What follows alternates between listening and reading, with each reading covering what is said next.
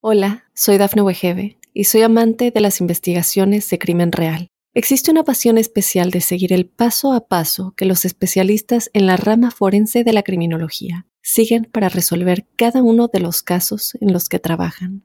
Si tú, como yo, eres una de las personas que encuentran fascinante escuchar este tipo de investigaciones, te invito a escuchar el podcast Trazos Criminales con la experta en perfilación criminal, Laura Quiñones Orquiza en tu plataforma de audio favorita.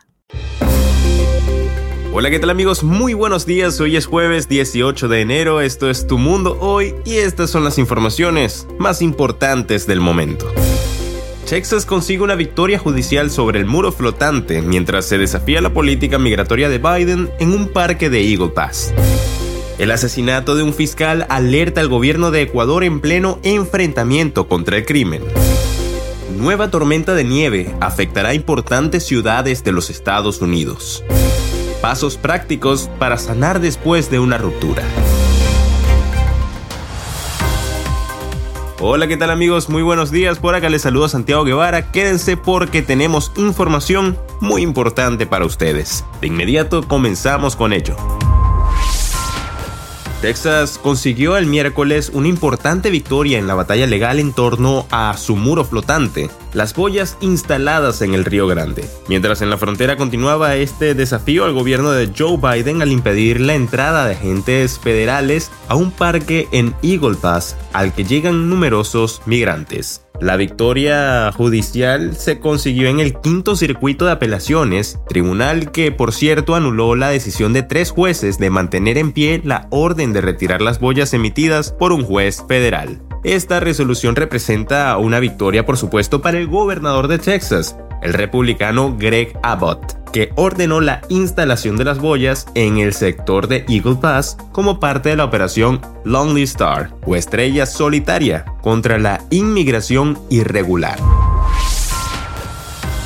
este miércoles fue asesinado a tiros César Suárez, el fiscal ecuatoriano que investigaba el asalto de una banda narco en las instalaciones de televisión que fueron secuestradas el pasado martes 9 de enero. Este hecho motivó la declaratoria de un conflicto armado interno por parte del presidente Daniel Noboa. De acuerdo a varios medios locales, Suárez fue perseguido por desconocidos al salir este miércoles de las dependencias de la fiscalía, quienes lo acribillaron de dentro del automóvil en el que se encontraba por un sector del norte de la portuaria ciudad de Guayaquil. El asesinato de Suárez fue confirmado por la fiscal general Diana Salazar en un video divulgado en Twitter.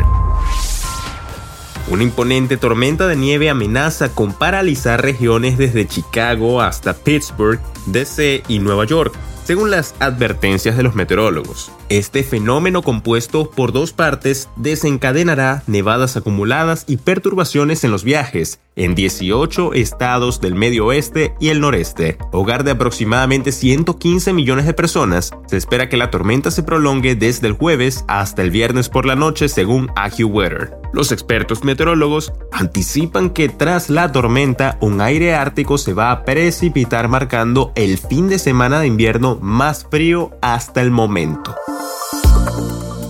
Señoras y señores, no vamos a mentirles, lidiar con las secuelas de una ruptura puede ser una experiencia emocionalmente agotadora, haciéndote sentir a menudo perdido, herido y muchas veces confundido.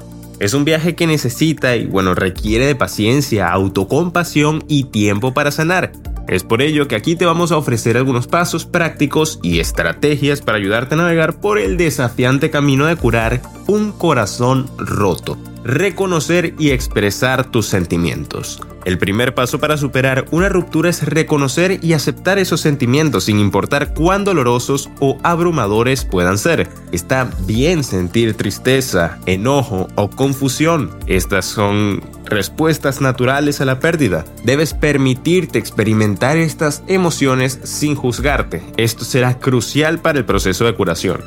Crear un espacio y establecer límites. Después de una ruptura, crear espacio físico y emocional de tu expareja es esencial para la curación. Esto podría significar limitar o cesar el contacto, eliminar recordatorios de tu espacio vital o tomar un descanso de círculos sociales compartidos.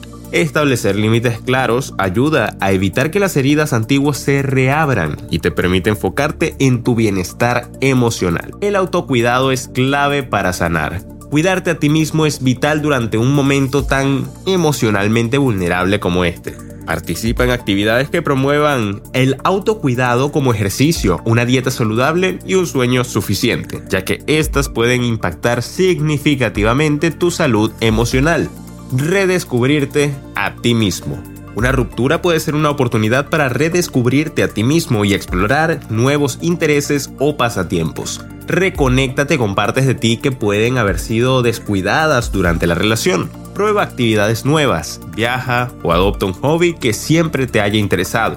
Redescubrir tu individualidad puede aumentar tu confianza y recordarte tus fortalezas y pasiones. Bien amigos, hasta acá llegamos con las informaciones del día de hoy. Ha sido un placer acompañarlos. Les ha hablado Santiago Guevara para Tu Mundo Hoy. Y nos vemos en una próxima ocasión. Que tengan un buen día. Hola, soy Dafne Wegebe y soy amante de las investigaciones de crimen real. Existe una pasión especial de seguir el paso a paso que los especialistas en la rama forense de la criminología siguen para resolver cada uno de los casos en los que trabajan. Si tú, como yo, eres una de las personas que encuentran fascinante escuchar este tipo de investigaciones, te invito a escuchar el podcast Trazos Criminales con la experta en perfilación criminal, Laura Quiñones Orquiza, en tu plataforma de audio favorita.